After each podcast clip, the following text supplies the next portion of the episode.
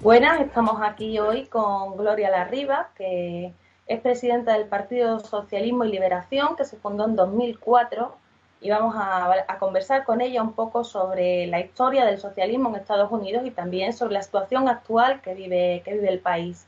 Eh, antes que nada, muchas gracias por atendernos, Gloria, que además ah, te presentas a, a nivel electoral y entiendo que estarás ahora mismo bastante ocupada, así que con más razón, muchísimas gracias por atendernos. Y bueno, para empezar, queríamos hacer esa pequeña introducción sobre lo que fue, lo que ha sido la historia del socialismo en Estados Unidos, que fuera a veces resulta como muy difícil de comprender.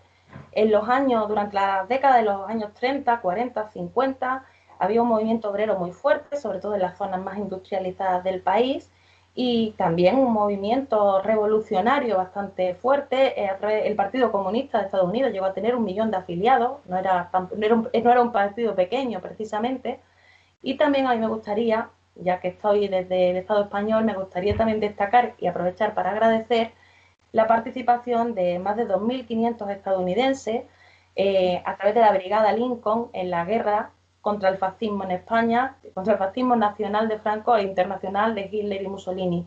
Así que con este agradecimiento y esta pequeña introducción, eh, ¿qué nos puedes contar, Gloria, sobre lo que, lo que era sobre todo ese movimiento político socialista en esa época en Estados Unidos?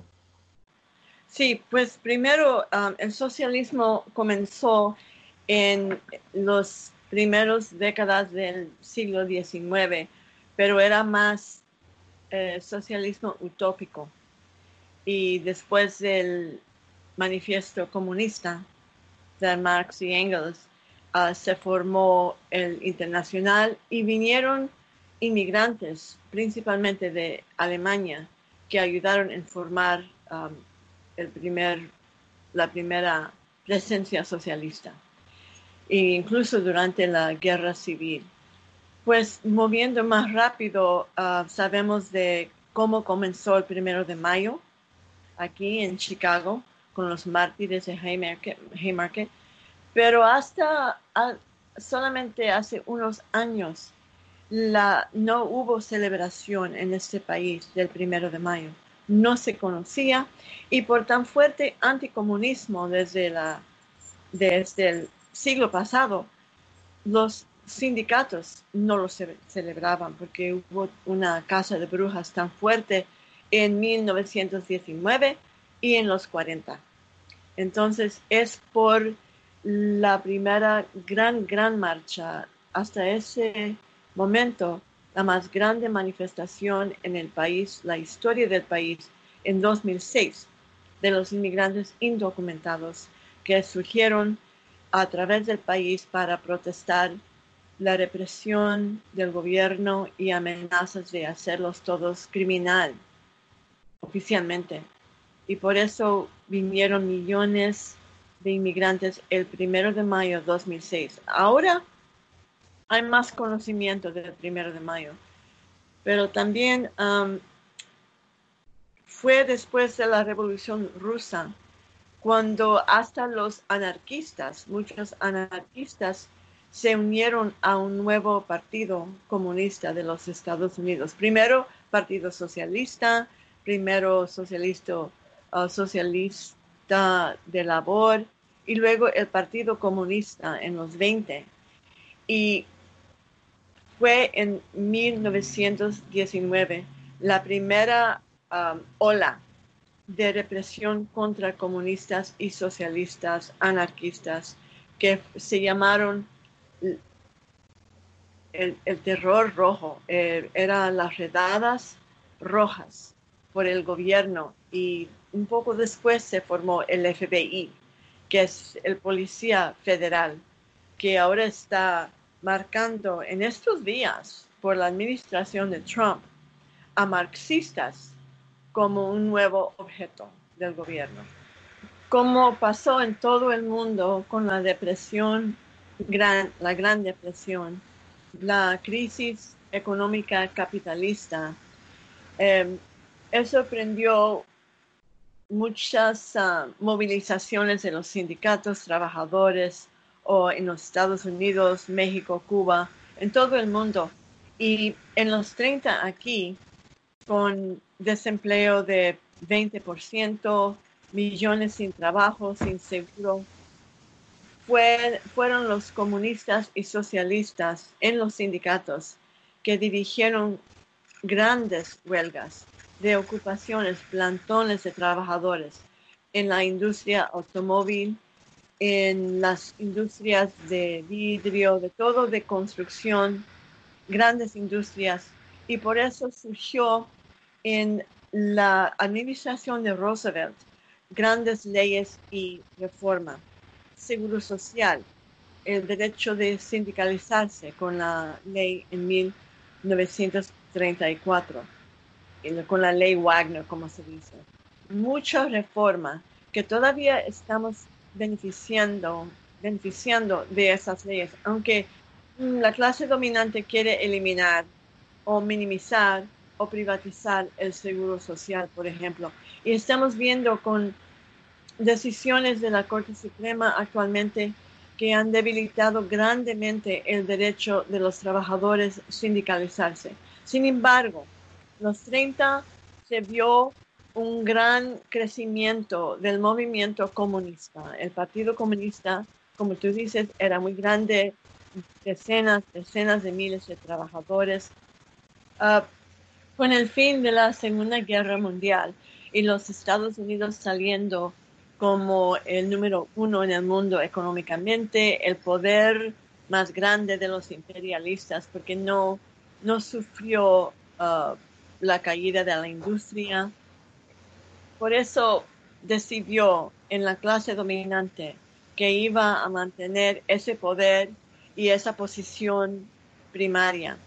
Entonces, es, fue en 1947 bajo el presidente Truman que declaró la Unión Soviética como el enemigo número uno de los Estados Unidos, aunque eran aliados y fue la URSS que había aplastado a los nazis, que todo el mundo sabe. Y con esa guerra fría, como lo llamaban por más de 50 años, esa guerra fría tuvo su fenómeno internamente en los Estados Unidos, en donde hubo esa casa de bruja fuerte.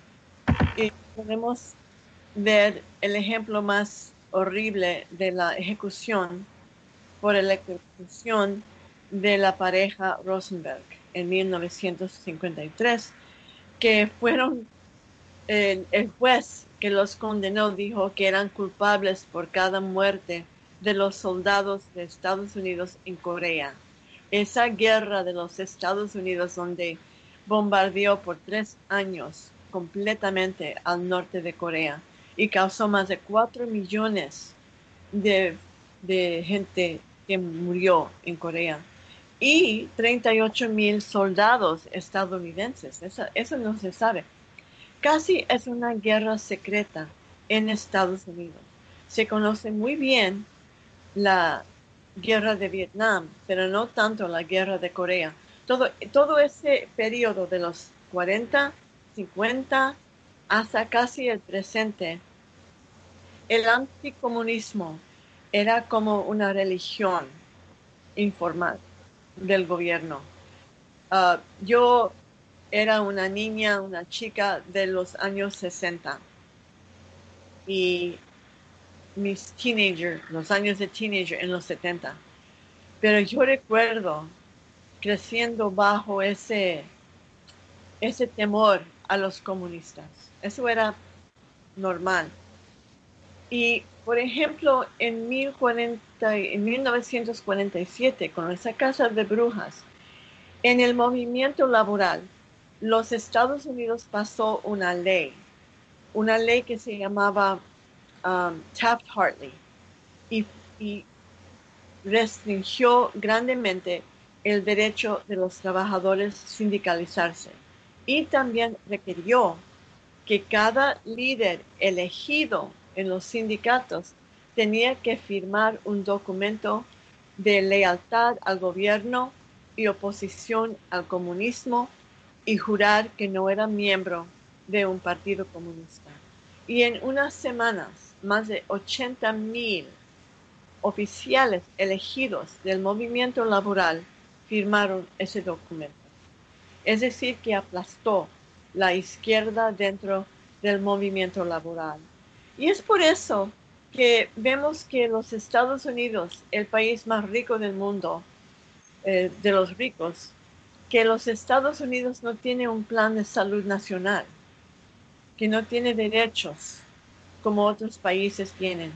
Y en, en medio de esta pandemia tan fuerte, donde tenemos 25% de, las, de los muertos en el mundo, y lo mismo con los casos positivos, que hasta el candidato demócrata Biden, Joe Biden, hasta él está en contra de un plan nacional de salud.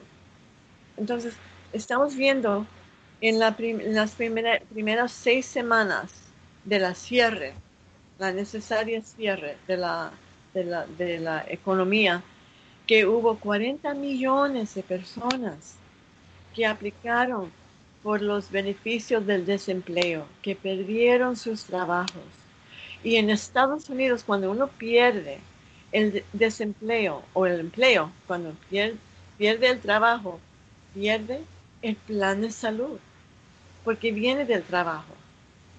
Entonces, estamos viendo no solo más de 500 mil personas que, que han salido positivo y enfermos, sino que millones más no tienen cómo pagar por ese tratamiento.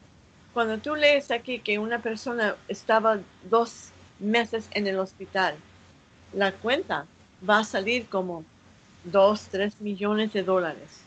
¿Cómo lo va a pagar? Es una crisis muy profunda. Y tengo, al respecto de esa crisis tan profunda, esa crisis es una crisis material, que se ven también todas las limitaciones del sistema, pero eh, está surgiendo un debate profundo a nivel ideológico de cuestionar el sistema, porque ah, hablando de lo del plan de salud y de Joe Biden, a mí me ha llamado mucho la atención siempre que el debate es sobre el mercado de la salud. Está cuestionando qué debe ser un mercado. Entonces, eso ¿Cómo, ¿Cómo ves tú a nivel ideológico si se están planteando otro tipo de cuestiones? Es muy, muy importante pregunta. Estamos viendo un cambio no tan perceptible, es palabra, no se puede percibir tan fácilmente, pero está creciendo por de abajo, en la conciencia de la gente. Antes de los últimos cinco años, antes de la administración de Obama y su plan, su propuesta de plan de salud, el Obamacare, ese plan que todavía existe, aunque ha sido debilitado por, por Trump. Antes de ese plan, tú podías escuchar a cualquier persona en este país, uh, con excepto de los socialistas progresistas, que te decían, yo no quiero que el gobierno me provee salud, eh, no quiero que el gobierno intervenga en mi vida privada, yo quiero escoger mi plan de salud. Y eso, se, eso salía en la televisión siempre. Había oposición de la gente misma, la gente trabajadora, en contra de un plan de gobierno, como que era una violación. Sin embargo, esa misma gente estaba sin plan de salud, sin el derecho de ir a un médico o pagar. Hay mucha gente pobre aquí. Entonces, comenzando en 2011, con los indignados, los campamentos que salieron como una explosión de miles de campamentos en el país, de gente exigiendo trabajo, diciendo somos el 99%. Ese fenómeno comenzó un cambio pero salió de la crisis económica, salió del, del hecho de que los millonarios ahora son mil millonarios y casi trillonarios, como decimos aquí. El Amazon, sí. Todo eso comenzó con 2011. Ahora, siempre ha habido grandes riquezas de los ricos, de los capitalistas, pero lo que ve la gente es esa riqueza mientras que están poniéndose más y más pobres. Luego, con Obama y ese plan de que millones pudieron alcanzar, y aunque costó, costó mucho, pero por la primera vez podían tener un plan de salud que antes las compañías de seguro les negaba por tener una condición um, que tenían antes, una enfermedad que les negaba un, un plan de salud. Entonces, ahora la gente puede ver un cambio grande en donde esperan cobertura del gobierno. Eso es muy importante, porque no se, está, no se están oponiendo a sus mismos derechos. Por ejemplo, en 1996 hubo una propuesta en el estado de California, donde yo vivo, y iba a cubrir a toda la gente en el estado con algo muy, muy fuerte de tener el derecho al médico, dentista, cuidado mental, un plan que se llamaba single payer, de un solo pagador.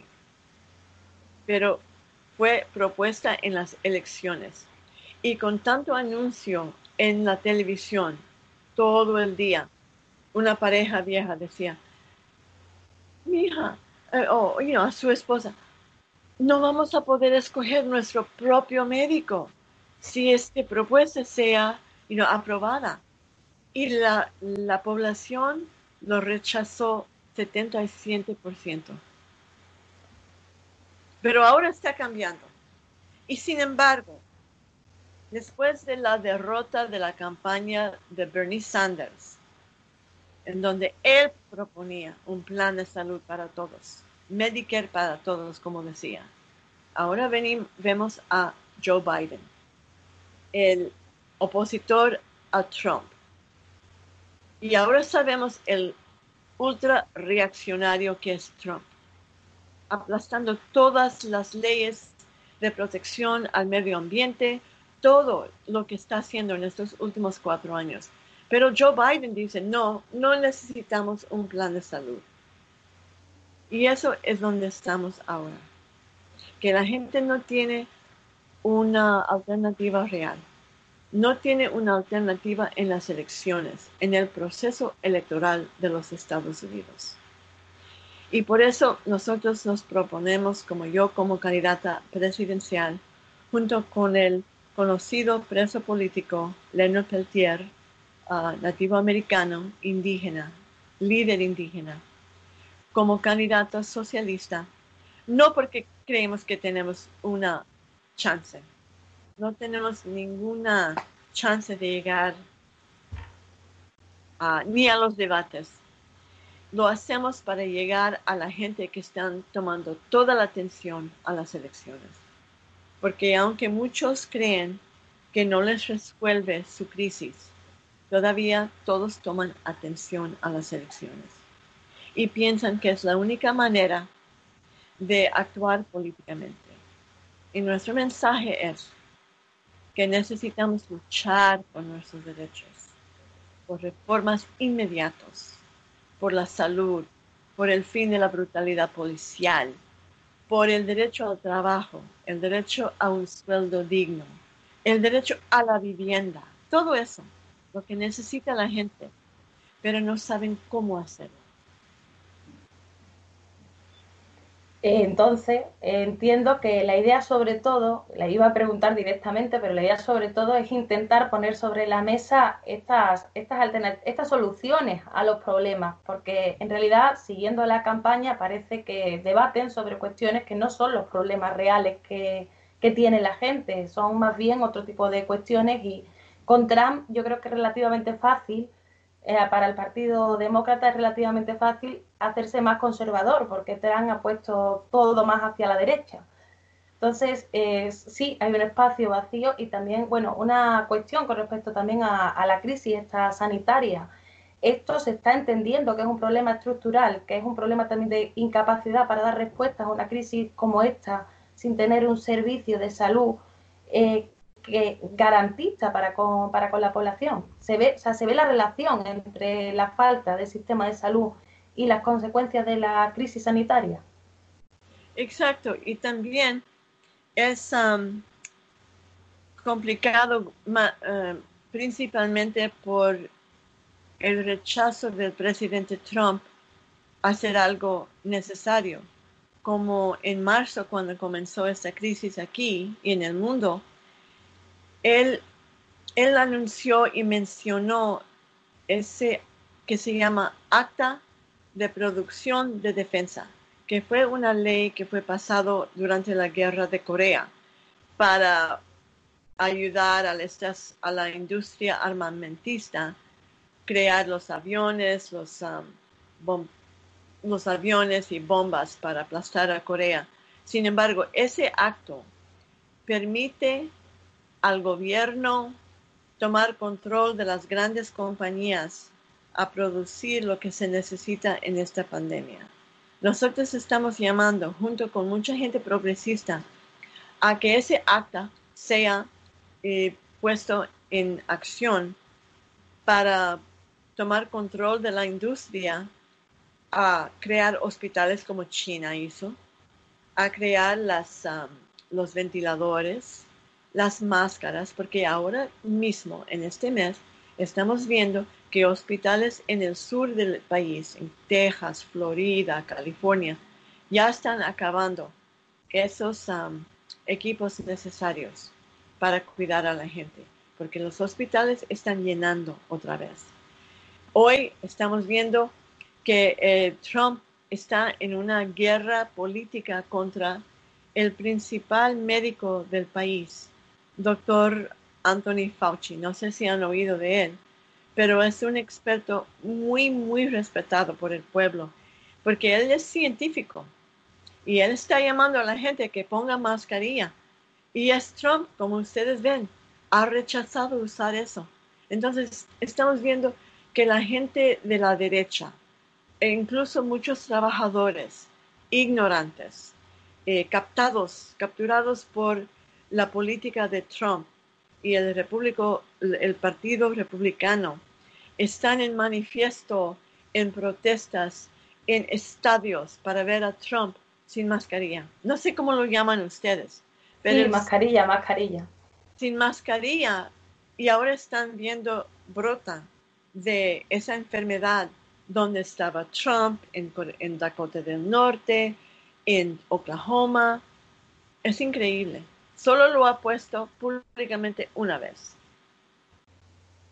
Sí, es, un, poco como ha ocurrido con Bolsonaro también en Brasil y ahora está enfermo y aún así sigue haciendo lo mismo. Son perfiles similares. Eh. Exacto. Y son, realmente son culpables por la muerte de decenas de miles de personas. No era necesario este este, este catástrofe aquí. Todo el mundo está viendo. Entonces, el país que se jactaba de ser número uno, número uno en el mundo, el mejor democracia y todo, es el peor en términos de cuidar a la gente. Y tienen recursos, recursos para bloquear a, a Cuba, a Venezuela, a Irán, a Siria, por sus guerras económicas, sanciones para el país más conocido en el mundo, Cuba, en ayudar al mundo con sus médicos, de la brigada Henry Reeve. Y ustedes conocen eso porque han beneficiado también. Bueno, en España en concreto no quiso el gobierno, pero en Italia y en Andorra sí. Oh, ¿Verdad? Yo no sabía el gobierno español suele ser siempre muy de lo que diga el presidente de Estados Unidos.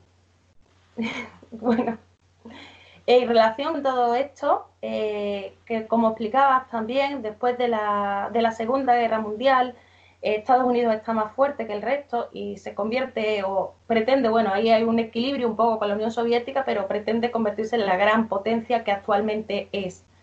Aún así, se ve como que últimamente ha perdido como influencia a nivel internacional. En Siria no salió del todo como tenían planeado. Venezuela sigue resistiendo. Cuba, como has dicho, lleva resistiendo más de 50 años. Eh, hay un proceso hay un proceso quizás de declive de esa, de esa idea de mm, potencia o gran potencia o megapotencia mundial de Estados Unidos y también sobre todo eso se, se percibe dentro de Estados Unidos, se percibe que se ha perdido esa, ese, ese liderazgo. Está perdiendo su posición económica. Realmente está perdiendo y la única manera de de tratar eh, los grandes logros de China, por ejemplo, tecnológicamente, económicamente, financieramente, China, los Estados Unidos solamente puede imponer sanciones y amenazas.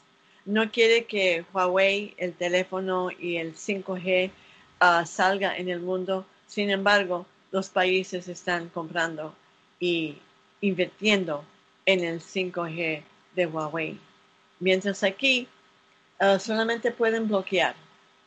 No quieren tener cooperación con Cuba en cuanto a los logros biotecnológicos. Uh, las medicinas en Cuba que están curando 80% de la gente que eh, está en condición crítica. 80% sobrevive. Aquí 80% muere. 80% de la gente que tiene que tener el ventilador mueren. Y apenas están aprendiendo mejores tratamientos para esos pacientes, que está bajando un poco la tasa de mortalidad. Es decir, que la gente aquí, aunque se piense ser los más um, privilegiados en el mundo por el capitalismo estadounidense.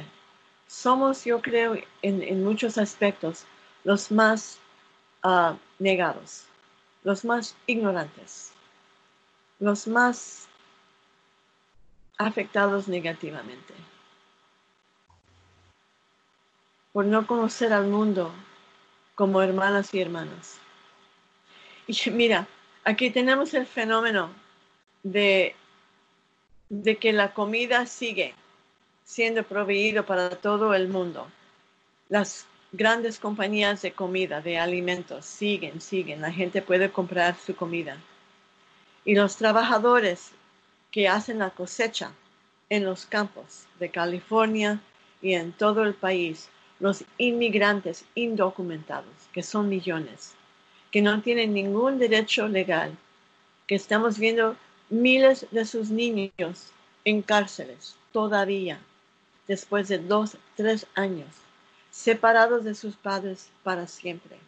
Y sus padres también, todos sufriendo a gran tasa de enfermedad del COVID, del virus. Y hoy mismo estamos llamando, hoy mismo, al gobierno a que dejen salir de esas prisiones del gobierno, esos inmigrantes. Sin embargo, no hay un movimiento suficientemente fuerte para exigir los derechos legales y económicos para los inmigrantes. Existe, por lo tanto, un problema también con respecto a la conciencia de, la propia ciudadanía a raíz de todos estos años, porque de hecho el comité que de la Casa de Brujas era el Comité de Actividades Antiamericanas, si no recuerdo mal.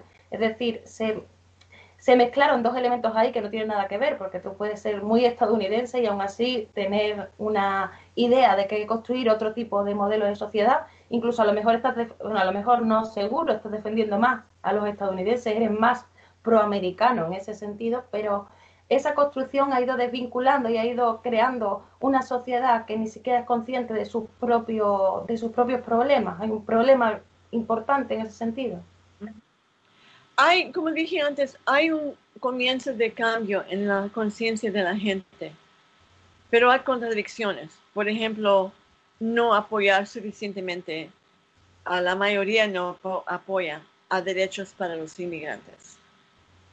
Creo que eso va a cambiar también, pero lo importante es la lucha que estamos viendo en estos meses contra los asesinatos policiales a la gente afroamericana y latina.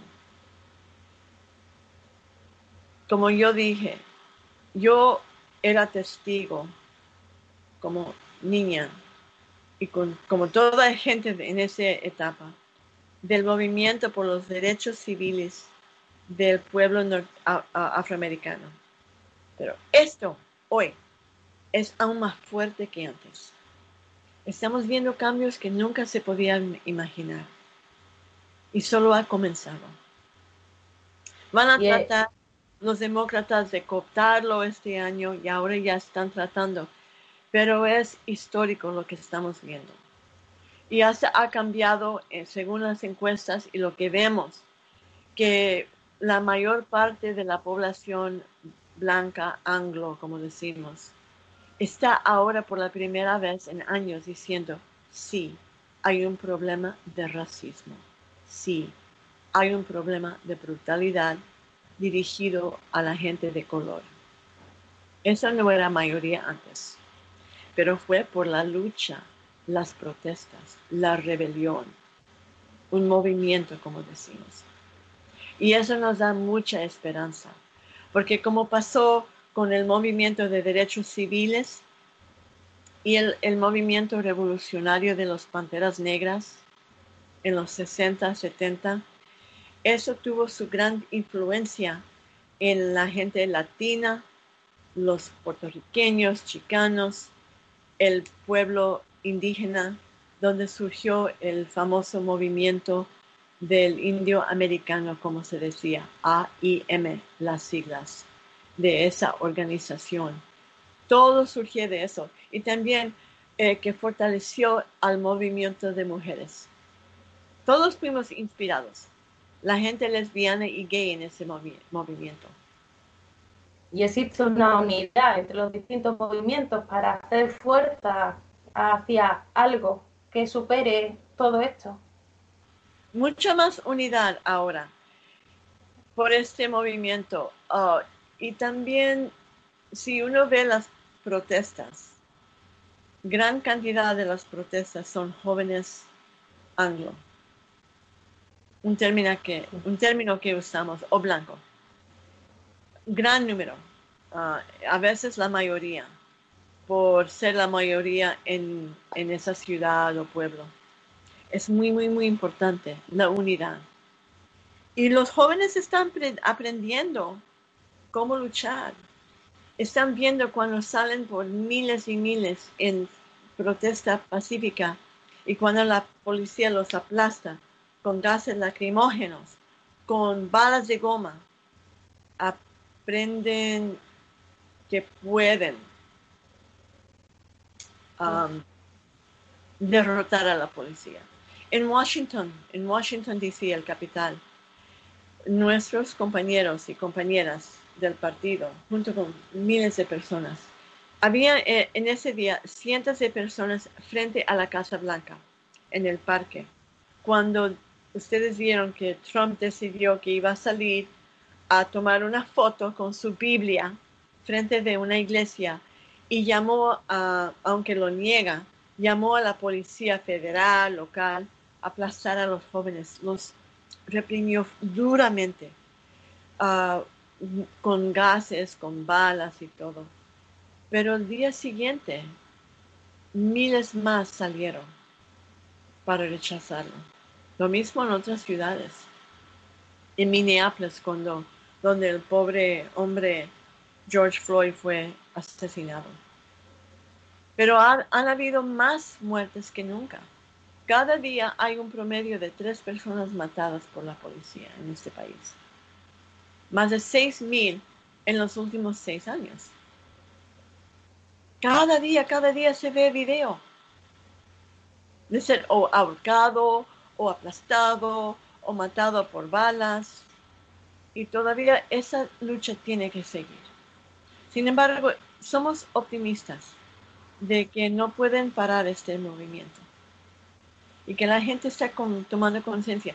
Hace cuatro años, cuando Bernie Sanders fue, eh, se postuló por la primera vez como presidente, y cuando él habló como socialista, aunque lo caracterizó como uh, socialismo democrática, uh, democrático, sin embargo, ese movimiento ayudó, su campaña ayudó a abrir los ojos de la gente en cuanto a lo que es el socialismo, porque él habló, él era el único candidato principal que decía que había que cancelar la deuda estudiantil, que había que proveer salud para la gente, un plan sanitario, como dicen ustedes, um, y trabajo, el derecho al sindicato.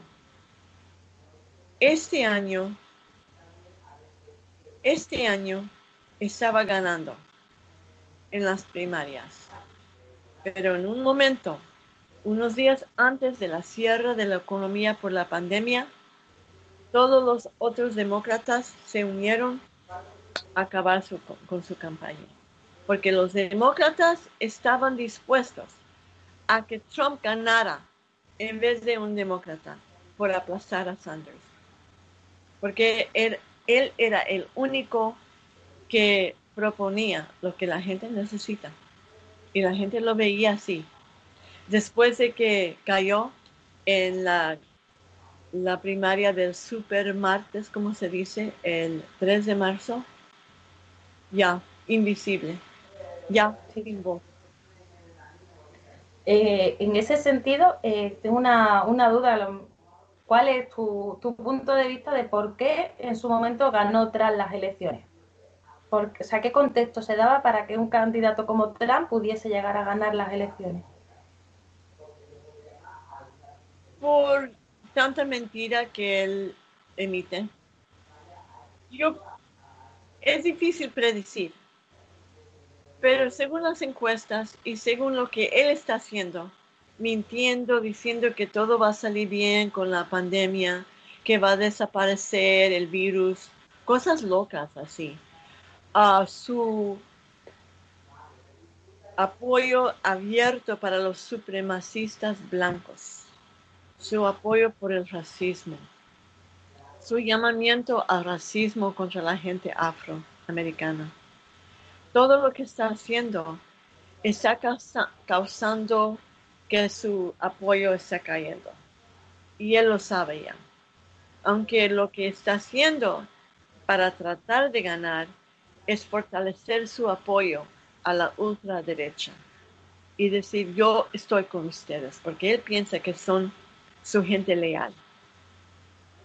Pero yo no creo que eso le va a ganar la presidencia.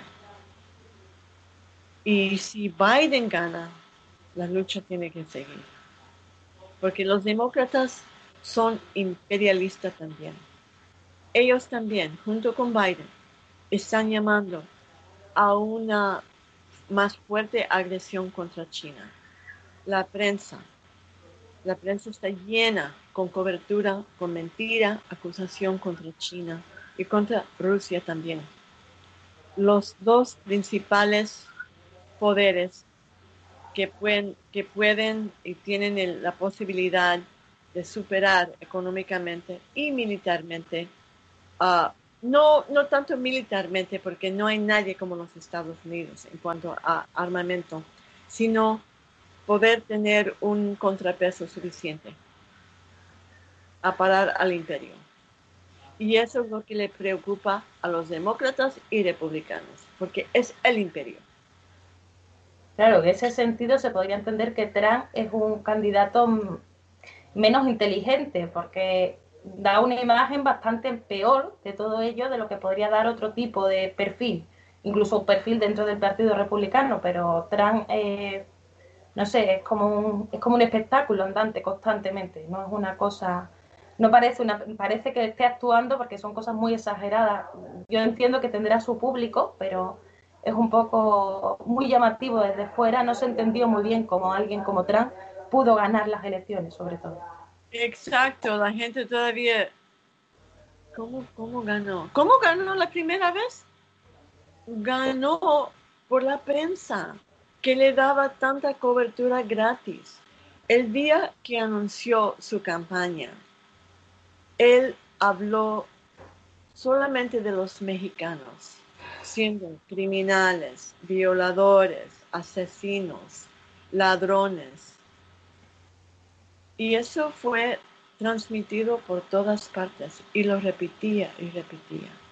Por eso ha debilitado tanto el conocimiento de la gente en entender que los inmigrantes merecen derechos plenos como nosotros y que son parte de la clase trabajadora por lo que ha hecho Trump.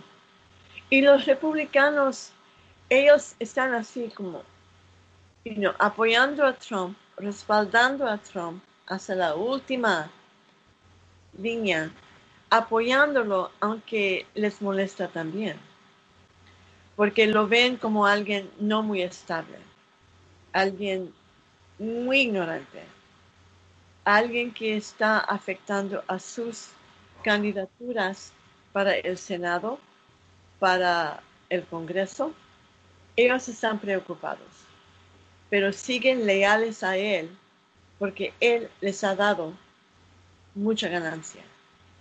Él firmó la ley para ellos el año pasado o hace dos años, que bajó vertiginosamente por abajo la tasa de impuestos a ellos. Amazon no pagó impuestos el año pasado, aunque ganó trillón de dólares de es, es la más grande compañía en el mundo. Y Amazon no pagó. El primer trillonario, nos decían, de, del mundo. Sí, entonces en los años 50 del siglo pasado, las grandes compañías tenían que pagar más de 70% de sus ganancias en impuesto. Ahora ha bajado a 11%. Entonces, en ese sentido, volviendo, volviendo un poco también al inicio, eh, esa pérdida, que además también ha supuesto una mayor acumulación de, de algunos, como el caso de Amazon, y, una mayor desigualdad dentro de Estados Unidos, pero ha ido completamente acompasado con una pérdida también de capacidad de acción política por parte del pueblo de Estados Unidos, porque se ha limitado mucho la, capacidad de enfrentar y ahí se ha visto también cómo este ha sido el, el, proceso y hacia dónde, hacia dónde se ha llevado esta situación. Exacto, y yo creo que hay menos conciencia en el proceso electoral que cualquier otro fenómeno en este país. La gente entiende que algo está pasando muy mal. La gente entiende generalmente que las cosas van muy mal y que algo tiene que cambiar. Que sienten una tremenda inseguridad. Mucha gente pobre que nunca pensaban que iban a perder todo, porque están perdiendo todo. La economía la economía no tenía que caer así, con cientos de miles de negocios pequeños cerrados permanentemente, grandes compañías cerrando permanentemente por una pandemia que no se controló aquí. Y estamos todavía en medio de esta pandemia. No se sabe cómo va a salir pero es para nosotros el partido, otros partidos, el movimiento sindical, la gente está tomando más acción y eso es lo que es necesario para parar esto, para revertir um, esta crisis y que la gente salga en el poder, porque tenemos el poder. Es evidente que podríamos tomar acción para no solamente reformas, sino cambiar el sistema si no cambiamos el sistema en este país, ¿cómo vamos a rescatar el planeta por el medio ambiente? Entonces, en ese sentido, eh, habría posibilidad de, hacer un movimiento de verdad fuerte, incluso un proceso que fuese verdaderamente estructural dentro de los Estados Unidos, es algo impensable, al menos al medio plazo. Nosotros en el partido pensamos que la clave para la clase trabajadora avanzar es abrazar este movimiento de la comunidad, de la nación afroamericana. Porque realmente no es solamente que son gente de color, sino es una nación oprimida, como entendemos nacionalidades, como explicó Lenin en la cuestión de nacionalidades y la lucha dentro de cualquier país o región que en Estados Unidos la gente que, el pueblo que creó y creó la riqueza más grande que ayudó a, este país, los capitalistas, ganar, uh, fueron la gente afroamericana, la esclavitud. Uno, es una historia escondida en este país. Y no solo fue la guerra civil que terminó con la esclavitud, sino que la clase dominante comenzó a rescatar a los confederados, la oposición en el sur. Ellos, la clase dominante en el norte, se unió con la clase dominante del sur, los esclavistas, aplastar al pueblo afroamericano por más de un siglo después del fin de la guerra civil. Y todavía están sufriendo uh, los efectos por ser la población más pobre, junto con la gente indígena, por ser la gente más negada en cuanto a beneficios, a trabajo, a ingreso. Se dice, eh, según eh, los estudios oficiales, que la, la, población blanca tiene generalmente en la clase trabajadora, tiene 10 veces más riqueza, como tener una casa, tener algo de acumulación, 10 veces más que la población afro. Y es un poco similar para la gente latina. Pero esa pobreza ha también resultado en más violación por la policía, más asesinato, más represión. Y entonces este pueblo tiene que entender que la lucha de la gente afroamericana es clave para esta clase trabajadora avanzar.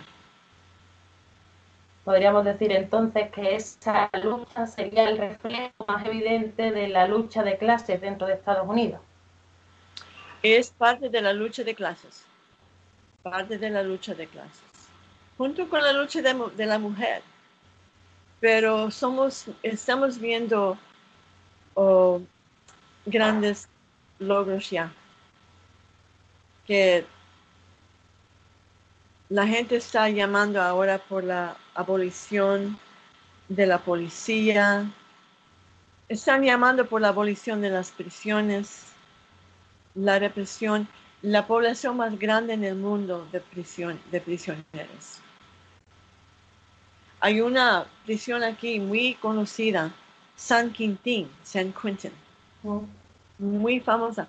Es la prisión donde ejecutan a presos en California. Hay 700 personas bajo pena de muerte en California, en esa prisión. Ahora, después de unas semanas del ingreso de unos presos que eran positivos por el virus, no los habían ah, probado, de un traslado de otro, otra prisión a San Quintín, ahora la mitad de la prisión es positiva. Y muchos están muriendo ya por el virus. Los presos en este país es una, es una crisis de las prisiones. Eh, y eso es, eh, uno de los temas al respecto de las prisiones también había sido, o al menos yo tenía entendido, la cuestión de la privatización de muchas prisiones y cómo también eso ha ayudado a una especie de nueva esclavitud con respecto al trabajo que realizan esos presos. por la ley. La constitución de los Estados Unidos tiene varias enmiendas. Enmiendas. El derecho a la al arma, el derecho a la prensa libre, el, varios derechos. Pero la enmienda 13, que terminó con la esclavitud, diciendo fin a la esclavitud, pero dice, con excepto de los prisioneros, con excepto de la gente condenada. Es decir, que se permite esclavitud. Entonces, tú puedes ver en el estado de Texas, donde en el sur, donde fue la esclavitud que duró más tiempo, es en el sur de Mississippi, Alabama, Texas, Georgia, Florida, donde las plantaciones de algodón y las plantaciones de esclavitud se convirtieron básicamente a prisiones. Y en, en Texas, donde yo he visitado a presos, incluso presos bajo pena de muerte, presos que fueron ejecutados después, ellos trabajan todos los días y no reciben ningún centavo por su pago, por su trabajo. Nada de pago. Es esclavitud. Esa enmienda permite esclavitud. Es una de nuestras. Por lo tanto, eh, tiene relación el hecho de ser el país con más presos del mundo y que tenga una enmienda que permita la esclavitud en prisiones. Tenemos un análisis ya que hemos publicado diciendo cómo vamos a ganar la abolición de prisiones y de la policía. Eh, la conclusión es con una revolución socialista, porque hay que derrotar a todo este sistema represivo del capitalismo. Las prisiones, policía, cortes, las leyes. Un nuevo Estado socialista. Y eh, una de nuestras demandas es cambiar esa enmienda a eliminar el permiso de esclavitud en prisión. Y es algo que mucha gente no conoce. La gente aquí no sabe de eso.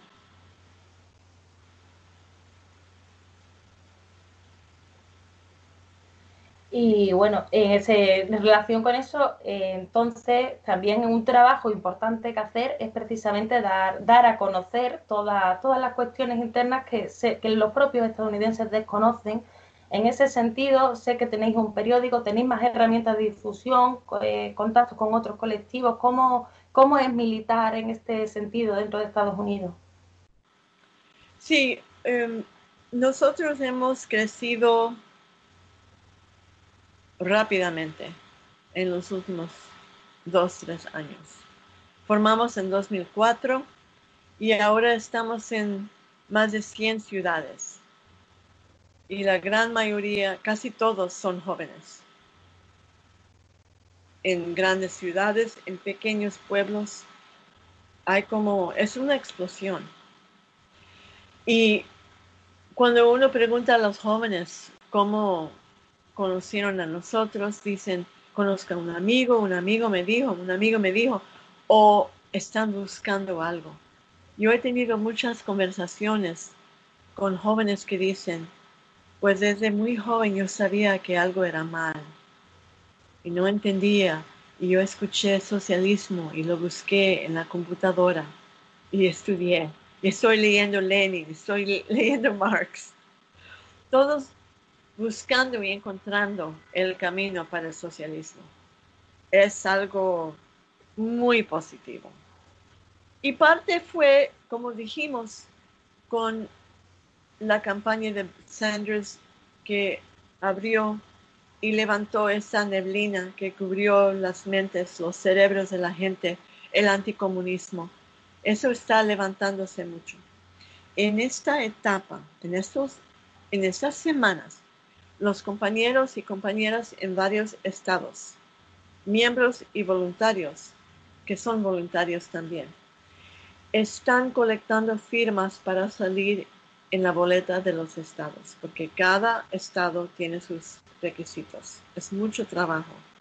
Y en la pandemia muy difícil. Sin embargo, estoy hablando con muchos ah, compañeros que dicen, Estamos hablando con la gente pidiendo la firma y dicen, ¿qué tipo de partido? Socialista. Oh, ok, yo voy a firmar.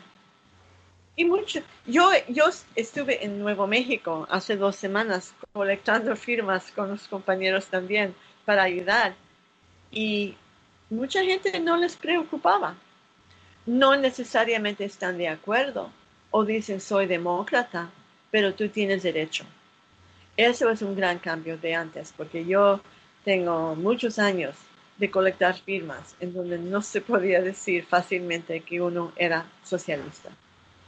Es interesante, porque el mismo fenómeno del capitalismo, donde los ricos se ponen ultra ricos y los pobres y trabajadores, todos los demás más pobres, más inseguros, es lo mismo aquí. Y la gente, la gente quiere ser socialista no por lo, que han aprendido de Cuba, eso es bueno, sino por lo que han vivido aquí. Es que eso es necesario, porque cada país tiene también sus circunstancias y tiene que desarrollarse en base a ello. Y, Cuba es un buen ejemplo de cómo puede ser una sociedad. Aunque estando bajo bloqueo muy fuerte y con recursos limitados y en un cerco del imperio, todavía tiene mucho, mucho más de lo que solamente podemos soñar. Claro, Cuba no ha podido desarrollar o desarrollarse como le hubiese gustado, sino en base a, a la situación que le han impuesto y eso está ahí y en el caso de Estados Unidos, si tuviera un proyecto similar, también contaría con unas infraestructuras que no tiene Cuba. O sea, las tiene ya Estados Unidos. Entonces, también tendríais eso adelantado, que no tendríais esa, sobreviviríais a lo mejor un poco mejor, ¿no? Con liberar a los Estados Unidos, liberaríamos al mundo y al planeta, al medio ambiente. Es increíble lo que el capitalismo ha hecho y más rápidamente la destrucción del medio ambiente, del clima, que a veces se puede decir que no va a ser reversible si no lo paramos ahora. Y es otro motivo para la juventud querer cambiar el sistema, querer cambiar el mundo. Eh, eh, antes de la pandemia creo que era ah, su preocupación más grande, ¿no? de la gente consciente. Y quiero decir algo de Venezuela también, que somos uh, un partido que también apoya a Venezuela, a su proyecto revolucionario, y que a pesar de la contradicción de todavía ser un país capitalista en, muchas ramas de la, de la economía, es un gobierno revolucionario, un partido fuerte, un partido con el apoyo de la gente en lucha y que un presidente y líderes como Diosdado Cabello, el presidente Maduro, ha hecho un trabajo ah, formidable con la posición que tuvo que tomar su papel después del fallecimiento tan triste del comandante, el comandante Hugo Chávez. En ese sentido hay una campaña allí de manos fuera de Venezuela, ¿no? Que ha habido actos, yo, yo he visto actos en Estados Unidos precisamente de apoyo a Venezuela. Existe también, o sea, se va desarrollando también esa conciencia, ya no solo interna de las necesidades de, la clase trabajadora estadounidense, sino también de respetar al resto de los pueblos, de, impedir desde casa que haya ese tipo de agresiones está también aumentando esa conciencia. Sí, sí, hay una, dentro de este movimiento, yo creo que es casi lo mismo contra el racismo, uh, la oposición a la guerra. Aunque puede haber confusión en ciertos momentos uh, hacia China, porque la prensa es muy fuerte, la gente la gente está muy confundida sobre Venezuela, porque la prensa es unánime en cubrir la situación ahí, diciendo que la culpa es todo con el gobierno. No mencionan las sanciones. La gente allí, Ah, la gente aquí no sabe del el bloqueo a Venezuela. Y casi no saben del bloqueo de Estados Unidos a Cuba. Porque lo conocían antes, pero piensan que mejoró y que así ha sido después de Obama. Pero la prensa, la prensa liberal del New York Times es como el peor contra Venezuela. Las cosas que dicen. Entonces, nosotros fuimos uno de los principales organizadores de la, del apoyo a Venezuela, diciendo manos fuera de Venezuela, como dijiste, y no golpe, no sanciones, no guerra. El 16 de marzo 2019, en medio de esa agresión de Washington contra Venezuela.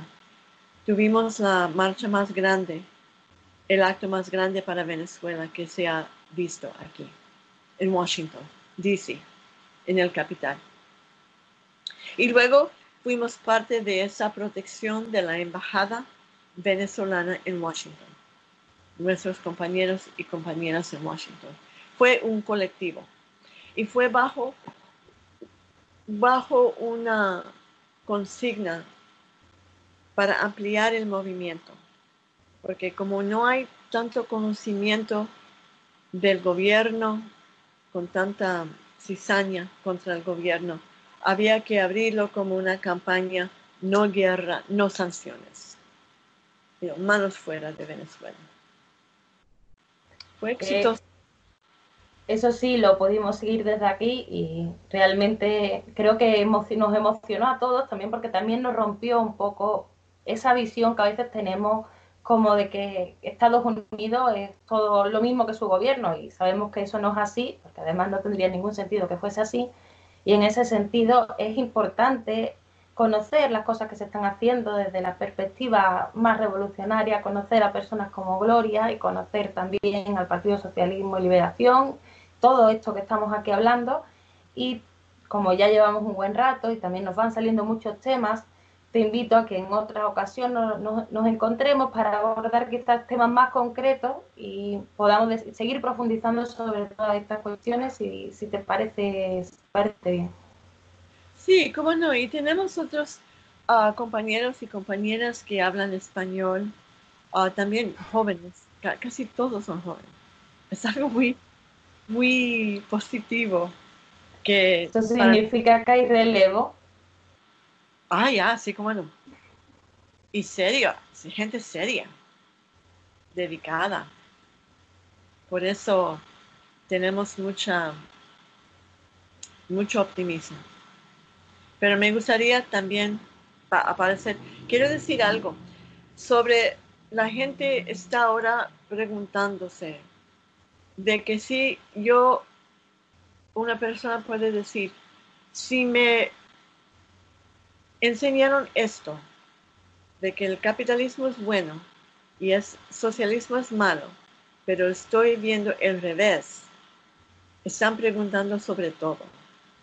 Y yo estuve un mes en Venezuela a partir del 12 de febrero el año pasado, cuando hubo todo ese agresión.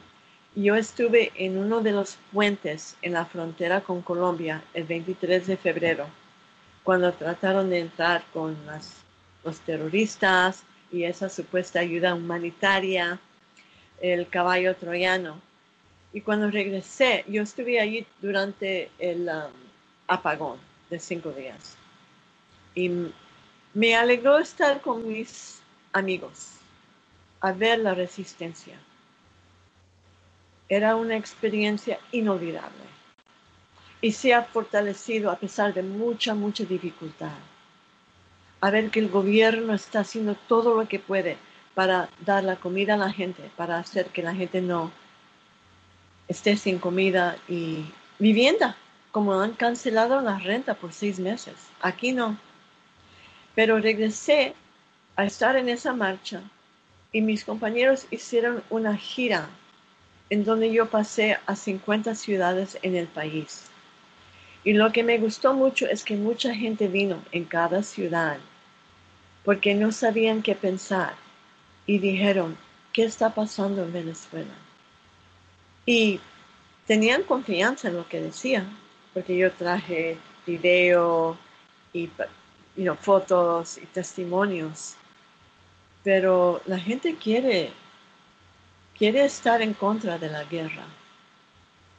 Y es necesario, por ejemplo, para un partido como nosotros ser internacionalista.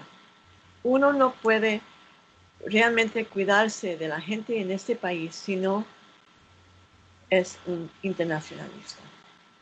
Los dos van juntos. Porque uno no puede haber trabajo aquí si hay guerra afuera. Y si la gente quiere leer los artículos que tenemos en español, porque tenemos ya casi todo lo que tenemos está en español, pueden ver el sitio web.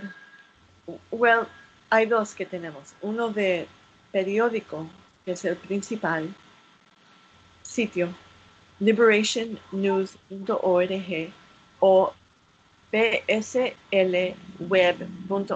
Es más fácil conocer. De todas formas, cuando junto con el vídeo y además en la entrada en la revista pondremos los dos enlaces para, para que puedan pinchar directamente para acceder a, que yo lo recomiendo, también como seguidora que soy también de, de vuestros periódicos y considero que eso, que siempre se nos van a quedar cosas que analizar. Ha sido un placer esta charla y invito a que le repitamos más con otros compañeros y que mantengamos esta relación este contacto, porque eso, la solidaridad, la ternura de los pueblos y tenemos que ser solidarios todos con todos y todos los países de trabajadores del mundo unido, de todos los países, claro. ¿Puedo añadir una cosa más? Vale. Insertar, insertar, y quitar, quitar, otra cosa. Nuestro candidato de, para vicepresidente es Leonard Peltier, el conocido indígena, que ha estado en la prisión por más de 44 años. Es uno de los presos políticos con más tiempo en la prisión aquí. Y él es un un ejemplo de la guerra del gobierno federal contra las naciones indígenas del país. Él, se puede decir que él es el último víctima de esa guerra por ahora. Y él fue uno de los miembros del movimiento de indio americano que fue a proteger a su pueblo en el estado de Dakota del Sur cuando hubo un tiroteo cuando el FBI um, invadió al territorio de una reserva. Entonces, él es inocente, es inocente por, de los cargos, pero sigue siendo preso. Y lo, llama, lo invitamos a ser nuestro candidato y dijo, yo estoy orgulloso de ser invitado. Dijo, yo no soy solamente un nativo tradicional en mis prácticas de religión y costumbre, sino dijo que yo soy socialista. Y es, es un hombre que tenemos el gran orgullo de tener en nuestra candidatura para levantar su voz, para levantar su casa por la libertad. Y él representa a muchos presos políticos en este país. Gracias. A los presos políticos y a las propias prisiones, como estábamos hablando antes también. Exacto. a lo que significan esas prisiones. Exacto. Gracias. Pues, perfecto. Lo, si ya también si quieres añadir algo más. No, es que quiero expresar nuestra solidaridad al pueblo de España y sus luchas también económicas, políticas. Yo sé que España es un, estado con muchos ah, movimientos y luchas independentistas y apoyamos a todo, toda su lucha dentro de ese territorio y seguimos adelante juntos para todo el mundo, los trabajadores y pueblos oprimidos del mundo. Pues muchas gracias Gloria y nos vemos pronto. Chao.